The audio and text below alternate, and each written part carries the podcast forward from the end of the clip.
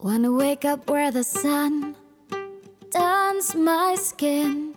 Wanna reach the hidden creeks, see how far I can swim.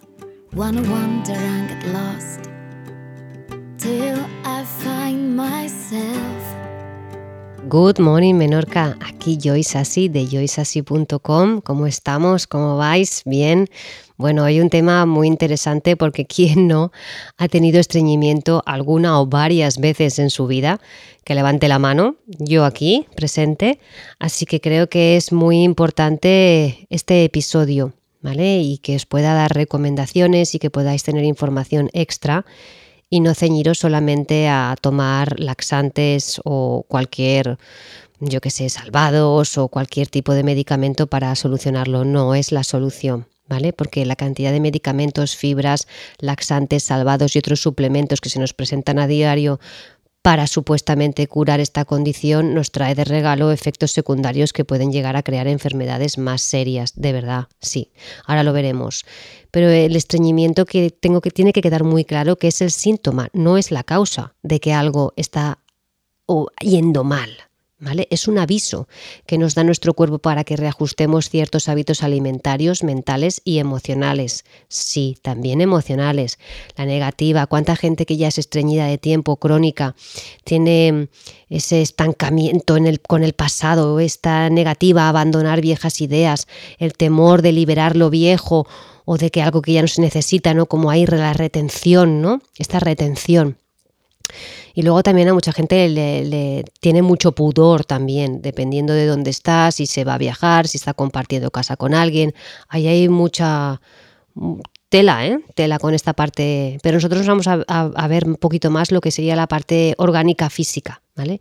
Porque sé que actualmente es un triunfo para muchos evacuar una vez al día ya que hay gente que puede visitar el baño cada dos o tres días y algunos incluso pueden no pisarlo durante una semana y esto para mí ya es un gran problema. Pero es que así como el que se levanta y se lava los dientes, también tendríamos que tener nuestro momento para tener nuestro momento para poder evacuar porque es muy importante. ¿Vale? Pero os podéis hacer una idea de la cantidad de basura que podemos llegar a acumular en nuestros intestinos. Pero ya lo grave ya no es la cantidad, sino cuánto tiempo está en ellos. Pues ¿qué va, a causar? Pues va a causar muchísimo daño, ya que las toxinas pasarán al torrente sanguíneo contaminando nuestro organismo. Y además tanta cantidad de heces no expulsadas pueden deformar nuestro intestino grueso, dificultando más la evacuación. Os recuerdo que tiene la forma de una U invertida, o sea que imaginaros, es que tiene tela, no sé quién, no sé quién se le ocurrió que tuviésemos un intestino así, pero tendrá su razón de ser, segurísimo, ¿vale? Pero y mide, creo que es un metro y medio. Entonces, claro, solo si se lo complicamos el tema, pues eh, vamos mal, ¿no? Además, que sepáis que muchos de, estos residuos, cada, tiempo que pasa y tú no vas eh, eh, regularmente al baño, muchos residuos nunca llegan a ver el, mundo exterior, ya que se quedan como apiñados contra la pared del intestino y se pudren allí, se solidifican y se pegan, ¿vale? Y ahí es cuando se crean bacterias que pueden segregar sustancias cancerígenas, ¿vale? La eliminación entonces se hace mucho más lenta, porque claro, tiene, imaginaros, es como una tubería, si se va acumulando ahí restos de cal, es muy difícil que luego el agua, el agua aún porque es líquida, pueda pasar bien, pero las eh, paredes de nuestro colon son sometidas a una tensión excesiva Em, y, claro, y esto lo único que puede hacer es que llevemos ahí dentro unas heces muy densas, cada vez más compactas, que sean muy difíciles de salir y aparte los kilos extra en nuestro cuerpo. Y aparte vemos esta eh, zona abdominal siempre como inflamada ¿no? y abultada. Comentaros también que es importante que cuando decimos estreñimiento es como muy generalizado, porque así como miramos la clasificación de alimentos, os acordáis que habían alimentos contractivos y expansivos, pues yo también divido em, el estreñimiento entre contractivo y expansivo. ¿Vale? ¿Por qué? Pues porque el intestino grueso funciona con una alternancia rítmica de expansión, se abre, y contracción, se cierra. Si queda muy contraído, muy constreñido, no va a poder expandirse y por lo tanto deja de trabajar. Y lo mismo, si se queda muy expandido y suelto, no puede contraerse y ocurre lo mismo. Por tanto, debemos distinguir y saber qué tipo de estreñimiento tenemos. Bueno, es así. ¿Cómo podemos saber qué tipo de estreñimiento tenemos? Pues, pues, muy fácil. A ver, relativamente fácil. Si es de contracción, suele ser por un exceso de, de consumo de proteínas animales, sobre todo carnes rojas, embutidos, grasas hidrogenadas, frutos secos, sal, productos refinados como panes, galletas, también medicamentos como la codeína, los antidepresivos, los diuréticos, los medicamentos para la hipertensión ¿Qué más? Los relajantes musculares, los suplementos de hierro, que esto sé que los que estáis tomando hierro sé que lo pasáis mal porque os estriñe bastante, los esteroides, los antibióticos, los antiinflamatorios, ¿vale? Crean una contracción del tejido intestinal y producen unas heces más duras y compactas, muy difíciles de expulsar. ¿Sí? Luego tenemos el estreñimiento de expansión y ya sé que los listos que sois sabéis, ah, claro, pues sí, es por un consumo excesivo de frutas, sí señores, y señoras, zumos, azúcares y ensaladas. Esta gente que vive a base de smoothies, hojas, eh, frutas y poca cosa más, no llega a poderse pensar que la causa de su estreñimiento mm, puede ser por causa de estos alimentos, porque se suponen porque tenemos todos en la cabeza de que estos alimentos son muy sanos, tienen mucha fibra y esto es imposible de que ocurra.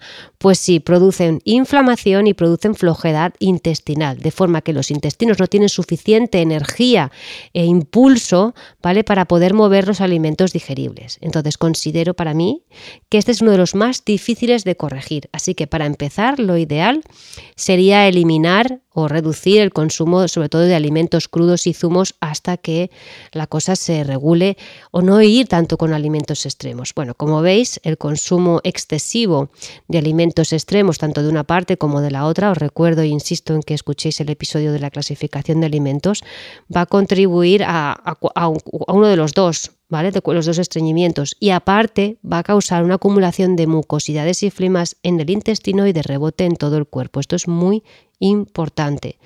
Es increíble porque es que esta mucosidad es muy como pegajosa, como si fuese cola, ¿sabéis? Y, esto es horroroso para que es que son crea ahí mucha putrefacción, ¿vale? Entonces yo creo que las personas que se sienten estancadas en este tema deberían plantearse un cambio de alimentación más completo y dejar entonces de lado, de lado tanto estos, sí, los helados también, de lado los alimentos extremos, tanto expansivos, zumos, crudos, como contractivos, embutidos, carnes. Y es muy importante también que sepamos que el hígado y la vesícula biliar trabajan despacio, que si nuestro hígado y la vesícula biliar trabajan despacio, puede ser que el intestino no reciba los mensajes correctos y las heces dan marcha atrás. Increíble. Entonces, como veis, para la medicina china está muy relacionado lo que sería el hígado con el intestino grueso. Mi principal consejo siempre a alguien, muévete, actividad física, una de las primeras cosas que se debería añadir a nuestro estilo de vida. Y es que así, al ayudar a nuestro hígado, ayudamos a nuestro intestino. Entonces, bueno, ¿cómo mejoramos la evacuación? Venga, vamos a dar ahí unos cuantos tips. Eh, como he dicho antes, el consumo de alimentos grasos, ya sean carnes, aceites eh, hidrogenados, aceites vegetales refinados, comida fast food, los lácteos como y sus derivados, yogures, leches, los productos farináceos como las bollerías, las galletas, todo esto que contribuyen a los dos tipos de estreñimiento que crean acumulación de mucosidades, como he dicho, y grasas, esto deberíamos de eliminarlo. Sí. Por lo menos evitarlo no tomar a diario, venga, va, venga, venga. Y muy importante, masticar lo suficiente los alimentos, porque mucha gente engulle por tema de trabajo, prisas, em, estrés, porque come mm, de mala manera. Mal sentado, hay que sentarse bien, que los pies estén en el suelo, espalda recta, todas estas pequeñas chorradas que nos decían a lo mejor a los que íbamos al comedor, yo que iba a un comedor de monjas, eh, esto de poner la espalda recta, porque todos estábamos ahí encorvadas comiendo, pues como que no, y ahora ya encuentro la, razón de ser, ¿vale? Y entonces en vez de recurrir a salvados, fibras sintéticas, estos laxantes adictivos, pues vamos a ver qué podríamos hacer. Porque como he dicho antes, una de las mejores cosas que podríamos hacer para estimular el buen funcionamiento intestinal sería el ejercicio, caminar deprisa, correr, sobre todo en ayunas por la mañana. Y también por la mañana yo bebería dos vasos o un vaso de agua buena a temperatura corporal en ayunas, nunca fría, por favor, porque ahí la liamos. Y si le añadimos un chorrito de agua de mar de Ibiza y Formentera de la botella de cristal, porque tiene plasma marino, pues muchísimo mejor. ¿Qué más recomiendo? Los baños de agua fría.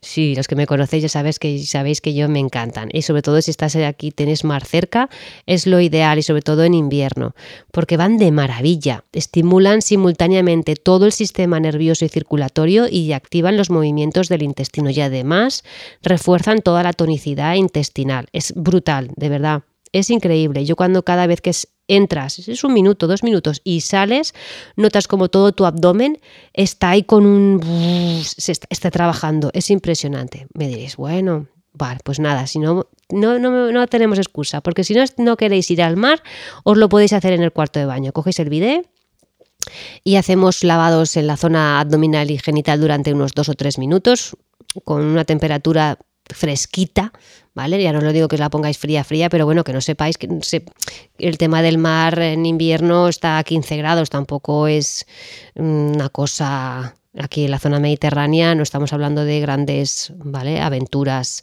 con el tema del frío. Luego sé que ahora se ha puesto muy de moda estos barriles que se compran portátiles y te pones ahí agua y te pones el hielo y te metes ahí unos minutos también y sales. Bueno, no hace falta tampoco invertir tanto y más si tienes el mar cerca, es tan fácil como pim pam, entras y sales y pegas unos cuantos gritos y vamos, no te puedes imaginar lo bien que sienta. Eh, seguimos, entonces evitaríamos todo lo que serían eh, panes, pastas, granos partidos, cereales, hasta que mejore nuestra condición. Lo único que podría recomendar, vengáis así, dinos algo. Bueno, serían los panes de, grano germinado, masticándolos siempre muy bien, sobre todo el de centeno o el de espelta o el de trigo eh, sarraceno. Hay que evitar sí o sí los frutos secos y sus cremas. Estas cremas eh, de nuez, de avellana, de almendra, el taín, todo esto hay que eliminarlo porque es que imaginaros como pegamento, es que es pegamento, ¿vale? Y así también como las frutas y sus zumos. ¿Qué? Si no tomo fruta y no tomo zumo, no voy a ir al baño. Bueno, pruébalo. ¿Vas ahora al baño? No, pues entonces yo te recomiendo que lo pruebes. Eh, ¿Qué más haría? Yo tomaría una ciruela o meboshi por las mañanas, saboreándola muy bien. La ciruela mebosi es del tamaño de una aceituna, suele tener hueso, lo venden en herboristerías, tiene un sabor muy salado al principio y mm, es tenerla ahí en la boca saboreándola bien y te tienes para un buen rato, ¿eh? pero para un buen rato. Y luego te puedes quedar saboreando lo que sería la, el hueso. Y, va muy bien, tonifica muchísimo y fortalece mucho el intestino, ¿vale? ¿Qué más podríamos hacer? Pues agua de mar. Podríamos poner dos tapones de agua de mar en un litro de agua dulce y ir bebiendo durante el día. Cuando nuestros intestinos están muy expandidos porque hemos tomado mucha fruta, muchas cosas crudas, yo os recomiendo eh, tomar kuzu. Tenéis dos episodios sobre el kuzu, ¿vale? Y lo mezclaría con un trocito de umeboshi y un poquito de jengibre rallado. Y yo creo que esto nos puede ayudar. Cuando ya el estreñimiento es más contractivo porque hemos tomado más carnes, más embutidos, más este tipo de comida fast food, todo esto, el kuzu se suele hacer con un poquito más de agua y el jengibre rallado y suele ir muy bien también. Pero en estos casos a veces, como ya es la cosa un poco más um, peliaguda, yo ahí recomiendo las algas agar-agar, que ya sé que muchos de los que me estáis escuchando dicen es que están asquerosas. Bueno, pues entonces cómpratelas en tiras, las hidratas, ¿vale? Y te pones unas cuantas en la comida, en las principales comidas, ¿vale? Y no saben a nada las puedes poner con lo que estés comiendo. Y eso también suele ayudar bastante bien y sobre todo para los, los intestinos delicados como el de los niños va muy muy bien. Hay que hacerse masajes, masajes para estimular los, eh, los, intestinos. Hay un punto muy importante del intestino grueso que se encuentra en el dorso de la mano, entre el dedo pulgar y el dedo índice. Ahí es si masajeas durante cinco minutos, movimientos circulares, te va a ayudar a evacuar. Pero bueno, te va a doler, eso te lo aseguro, porque yo pongo ahí dos agujas y se ven las estrellas, pero uno luego va fenomenal. ¿Qué más? También hacer masajes en la zona de los hombros porque se libera ahí el estancamiento intestinal, ya que por ahí pasan los meridianos de intestino grueso y el delgado, ¿vale? Las posturas de yoga, como no, las de rotación, ¿sí? Estas van muy bien y las que estiras la zona abdominal también van muy bien. ¿Qué más podemos decir? Pues que en los casos muy, muy difíciles ya, que dices ya no puedo más, estoy harto, o harta, pues el un enema de CDS, para estimular la peristalsis. Recordar lo que es la peristalsis es los movimientos de contracción y expansión del intestino. ¿Nunca has oído hablar del CDS? Pues te recomiendo que visites la página web de Andreas Kalker o que escuches mi, mi podcast de, ¿cómo se llama? CDS, una puerta a la salud, ¿vale? ¿Qué hacemos? ¿Cómo lo hacemos? Venga, venga, os lo cuento. Eso está en el libro, pero bueno, va, os lo voy a contar. Venga, pues esto es muy útil porque aparte de para el estreñimiento va muy bien para intoxicaciones, para diverticulitis, para parásitos intestinales, cuando hay mucha mucosidad intestinal.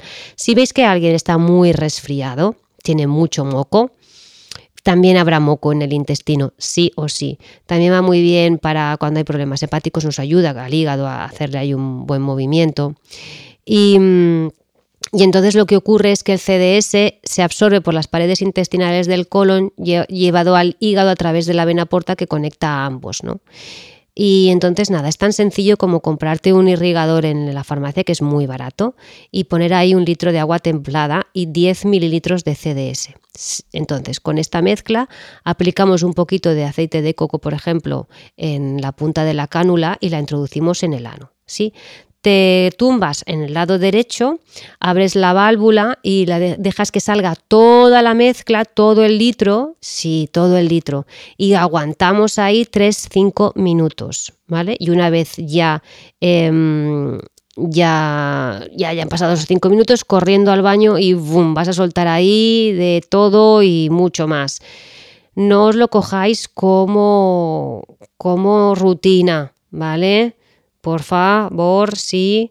Eh, si tenéis un estreñimiento muy, muy, muy crónico, venga, pues podéis hacer uno al día, pero nada, durante máximo una semana ya está. Porque no quiero... Yo no soy partidaria de estas cosas, pero tengo que reconocer que alguna vez lo he hecho y va muy bien. Pero yo, por ejemplo, hace meses que no me hago uno. Solo os digo, son momentos así puntuales que ves que la cosa no va. Entonces esto sería una solución. Pero yo creo que para mí, yo si estuviese en una situación así, yo creo que iría a hacerme tres sesiones en una clínica especializada de hidroterapia de colon. ¿Vale? Que es, ¿qué es hidroterapia de colon? Bueno, esto se hace en clínicas especializadas, ¿vale? Que ahí exista, está el doctor. En Menorca no tenemos, así que si a alguien se le ocurre puede montar aquí un negocio porque yo creo que estaría muy rentable y consiste en introducir por el recto una cánula de doble circulación de manera que mediante una bomba el agua filtrada a baja presión ingresa por una vía y sale por otra con, las deposiciones, ¿vale? Y así limpia las paredes del intestino. Yo solamente me he hecho una en mi vida, que fue cuando volví de India, que yo creo que ahí debería haber cogido algo porque bueno, comimos en, lugares, pues eso, ah, que no sabes el agua que han utilizado ahí para cocinar los arroces o para cuando cocinan los pescados que estás comiendo, que son locales y no sabes si el agua está contaminada o no está contaminada. Bueno, yo vine un poco revuelta y la verdad es que ya en la primera sesión salí de ahí como flotando. Es una sensación de liberación y de limpieza mm, muy grande si vas a hacer esto, por favor, luego no, te, mm, no lo hagas por nada, porque hoy en día son muy caras. Te van a recomendar tomar probióticos, pero yo te recomiendo que con el kuzu luego vas a ir muy bien, haces 15 días de kuzu y te va, te va a venir muy bien para tu flora. Y mm, qué más decir que, que bueno, que, que puedes tirar heces estancadas desde muchos años como oyes, ¿vale? Y esto me lo decía la enfermera que me hizo a mí las sesiones, que decía, aquí se han visto de todo, canicas, coches pequeñitos de juguete de plástico, de cuando sois pequeños que, que nos comemos de todo, pues eso. Y a lo mejor hay gente ya adulta que van sacando estas cosas, imaginaros. ¿Por qué tres sesiones? Porque ya sabéis, el intestino grueso tiene una, forma, de manera, pues eso, primero se hace primer tercio, segundo tercio y luego el tercer tercio. Sí, así se puede hacer una limpieza completa, porque si, por ejemplo, con los enemas nos quedamos muy cortos, es algo muy cortito. Y en cambio, en una, en una hidroterapia de colon es un trabajo muchísimo más completo. ¿sí? Y para terminar, recordaros lo de la buena masticación. No he terminado, ¿eh? digo terminar de los, los los tips. No, no me voy todavía, va, que me quedo un rato más. Bueno, pues em, lo dicho, la buena masticación, muy importante, y os vais a dar cuenta, importante masticar por ambos lados de la mandíbula, no mastique siempre, si os fijáis, solemos masticar siempre por un lado, la tenemos siempre más tenso, ir cambiando, ir masticando por un lado y por el otro. Y la actividad física y, por ejemplo, la gente que está muy estreñida y que ya lleva años de estreñimiento, deja por la noche pasar antes de acostarte tres horas, ya no comas nada más. O sea, comes y tienes que pasar tres horas y te puedes acostar, ¿sí? Aumentando la cantidad de agua ingerida, por supuesto, para ayudar así a esas heces a que se hidraten y que puedan salir con más facilidad. Nada de agua del grifo, por favor, ni tanto para beber ni como para cocinar. Léete mi artículo o escucha mi podcast Agua Kang en Agua Bendita, porque yo creo que es muy interesante. El agua hoy en día es nuestra salvación. Estreñimiento y enfermedades, esto, esto es un tema que quería abarcar porque mucha gente a lo mejor me viene con una amigdalitis, por decir algo, o con un dolor de cabeza, una migraña, y yo siempre pregunto, ¿cómo vas al baño? Porque está relacionado, queridos, y que sepáis que para la medicina china, tanto el hígado como, perdón, el pulmón como el intestino grueso son pareja, ¿vale? Y entonces, claro, cuando sobre todo cuando hay gente antes de pillar un resfriado, que ya lo ha pillado, pero todavía no, se han visto los síntomas del resfriado, la gente puede ir o de diarrea o de estreñimiento y ahí te, ya te está, dando, te está dando pistas. Y en los bebés se ve muy fácilmente. Cuando ves, ves ya un bebé que empieza a ir con diarrea o bien te a ir estreñido, ahí te está diciendo, eh, eh, algo va a venir, algo viene. Bueno, pues el estreñimiento crónico puede producir a la larga una caída de una parte del intestino por falta de tonicidad muscular y se sale de su posición normal.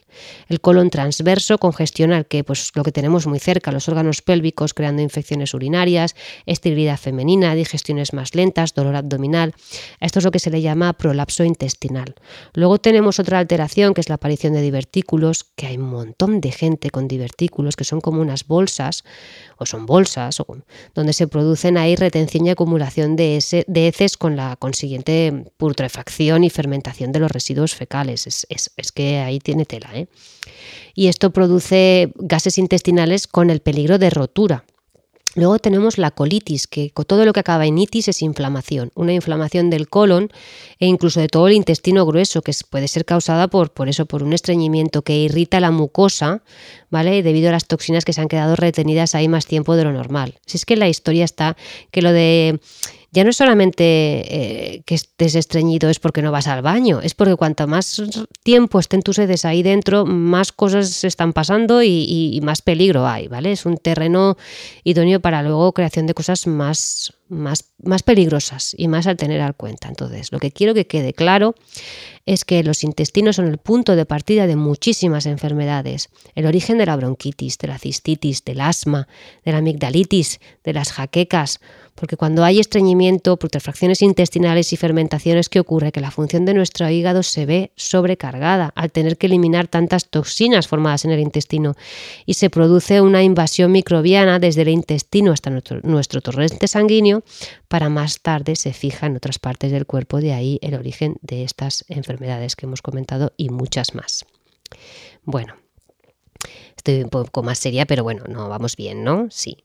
Vamos a hablar de los tipos de fibras, ¿vale? Porque no me voy a olvidar de este tema, porque ahora ya lo sabéis, eh, eh, hay fibras que se venden que muchas de ellas son sintéticas y no tienen nada que ver con la fibra que se encuentran en los alimentos.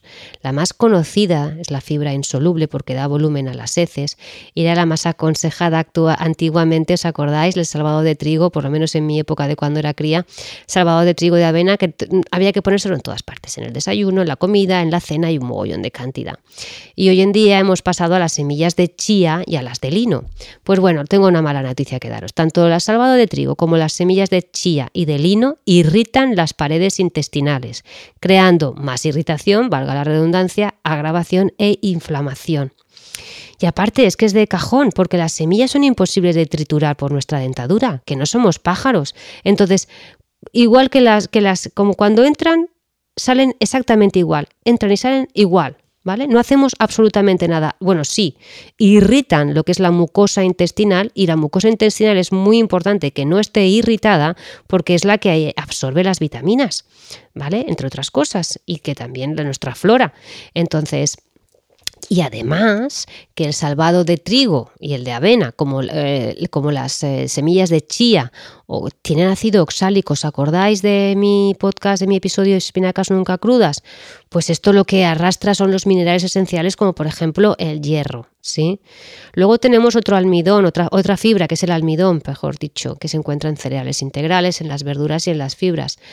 Y mm, hay que no confundirlo con el almidón eh, modificado, ¿vale? que es químico y que se utiliza en los productos light y en los, envase, y en los envasados ¿no? como saciante y sustituto de las grasas. Eso no tiene nada que ver. Y luego también otros que ya son muy alimentos como muy dados porque vas al baño, pero lo único que hacen es irritar y dañar nuestra pared intestinal de nuevo, creando pues eso, heces más sueltas, diarrea, sin arreglar realmente el problema verdadero. Y son los kiwis. ¿Cuánta gente no ha comido kiwi? ¿Eh? Porque hubo una temporada que todo el mundo tomaba un kiwi por la mañana para ir al baño. Yo iba más suelta que yo que sé. Y son esas, esas semillitas negras que tienen las que irritan la pared intestinal y hacen que tú vayas de diarrea o vayas con heces más sueltas. Tenemos los zumos de naranja que eso es muy agresivo y sobre todo en ayunas, como he dicho también, las semillas de lino y de chía que ahora están, vamos, en auge. Y me diréis, bueno, pero es que yo las pongo en remojo, me da igual me da exactamente igual. Como entran, salen. Igualitas. Y las de chía lo mismo, me, da igual. Y también os acordáis, bueno, sé que hay mucha gente con el suplemento eh, carbonato de magnesio en polvo. A ver, esto lo que quiero que veáis es que la bilis fluye con más frecuencia hacia el intestino delgado y causa una necesidad imperiosa de ir al baño descomposición. No es que, ¿vale? No es que realmente vayas con heces compactas, porque aquí lo ideal es que tú vayas al baño y tengas heces compactas. Que tengo un en el libro, en mi último libro, hablo de cómo son tus heces y ahí explico que dependiendo de cómo sean tus heces en forma y en color, pues te está dando también información para saber si está la cosa bien o no está bien. ¿Vale? Entonces, si tus heces son sueltas, mm, ya te digo yo que la cosa no va bien por ahí dentro y menos la bilis se resiente bastante.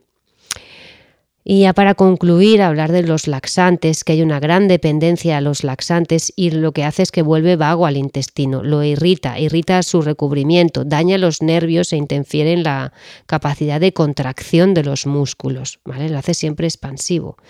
Y hay mucha gente que solo medianamente estreñida ya toma laxantes en vez de hacer algún cambio, mm, pequeño cambio en la alimentación o en el estilo de vida. Y esto se inicia así un, círculo, un ciclo vicioso, ¿no? De defecaciones sueltas, seguidas de estreñimiento y de nuevo la necesidad de volver a tomar más laxantes y entramos en la rueda del hámster, que digo yo últimamente, que en muchos episodios estoy hablando de la rueda del hámster, pues aquí lo mismo. Venga, dale que te pego. ¿Qué ocurre? Pues que lo que vamos a conseguir es que nuestra capacidad para muscular que tiene intestinal para poder mover los desechos, como os hemos dicho, de contracción y expansión se debilita, provoca más estreñimiento, más presión sobre las venas y aquí aparecen quién aparecen, ¿eh? Las vistas pero no sentidas y sí dolorosas, almorranas o hemorroides y con, también con una pérdida muy importante de potasio, roba muchísimo potasio.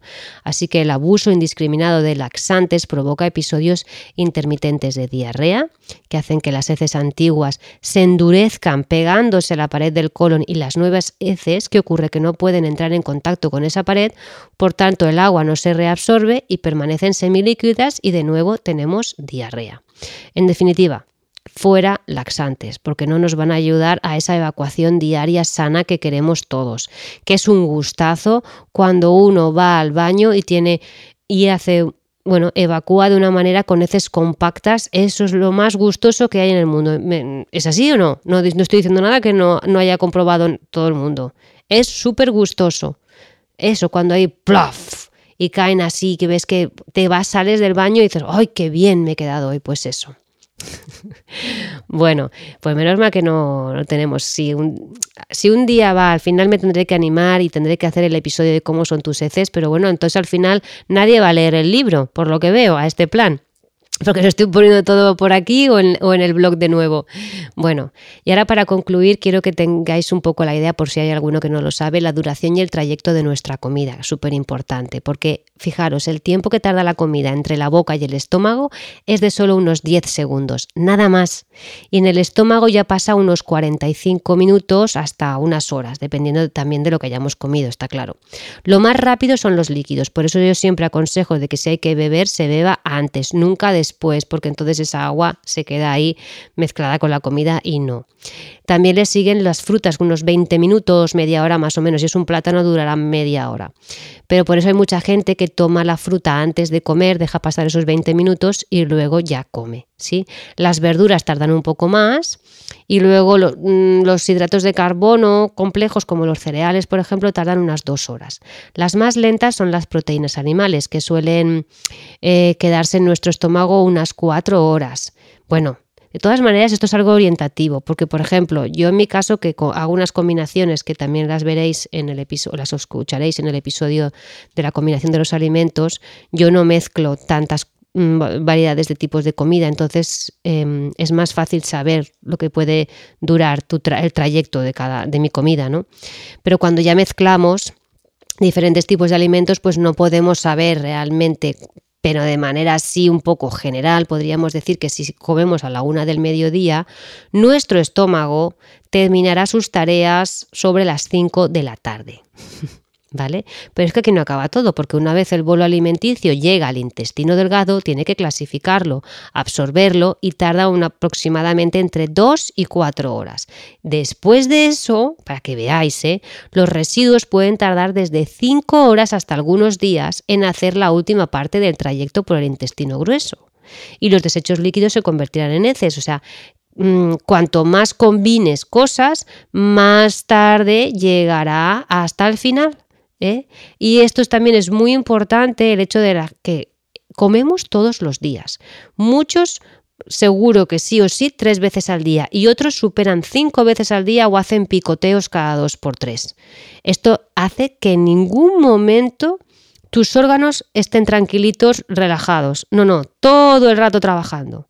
Imaginaros el estrés que puede causar eso. Por eso yo abogo tanto por el ayuno intermitente.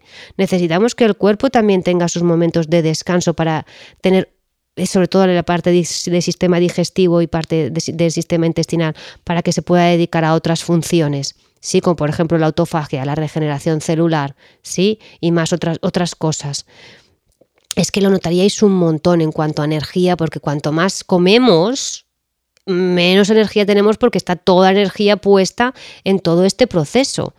¿Vale? Bueno, eh, entonces ahí lo dejo para que veáis. Para terminar nuestro recorrido, decir que millones de bacterias del intestino grueso manufacturan las vitaminas B y la K, ¿vale? Y montones de gases distintos. Y esto para que sepáis que en nuestras deposiciones puede haber un tercio de bacterias, imaginaros. Entonces, eh, lo ideal sería que una comida no tardara más de 12 horas en dar fruto. ¿Entendéis lo que quiero decir, no? Y dos visitas al baño en 24 horas sería la mejor manera para que una persona estuviese sana y, y con todo bien colocado, ¿vale? Así que yo creo que es importante tener nuestras cañerías ya no limpias, sino bien cuidadas para que funcionen mm, correctamente, estén en perfecto uso y, importante que sepa lo que siempre ha sabido hacer pues desde que ha nacido, es, que es de su naturaleza, deshacerse de lo viejo para que haya sitio para, para, para, bueno, es que es un trabajo continuo y para que haya sitio para, para lo nuevo que llega y otra vez ahí coger lo que le interesa para absorber esas vitaminas, esos minerales, todos los nutrientes y luego eliminar el resto, ¿vale? Creo que, bueno, ha quedado guay, ¿no? Yo creo que sí, yo creo que he dado bastante información y mm, bueno, que vuestro estreñimiento ya no sea estreñimiento y no sea ningún tormento y que podáis disfrutar de, vuestras visitas al baño porque, vamos, es importante. Y si huelen mal tus heces, que esto bueno ya lo hablaría en el episodio que hablé de las heces, ojito, ¿eh? porque también te está diciendo algo de que no funciona bien. ¿Por qué? Porque estás tomando algo que no te está sentando nada bien, ¿sí? Pero bueno, esto lo dejamos para otro episodio, ¿vale? Bueno, os deseo lo mejor, que tengáis muy buen día y nos oímos en el próximo episodio. Good morning, Menorca. Chao.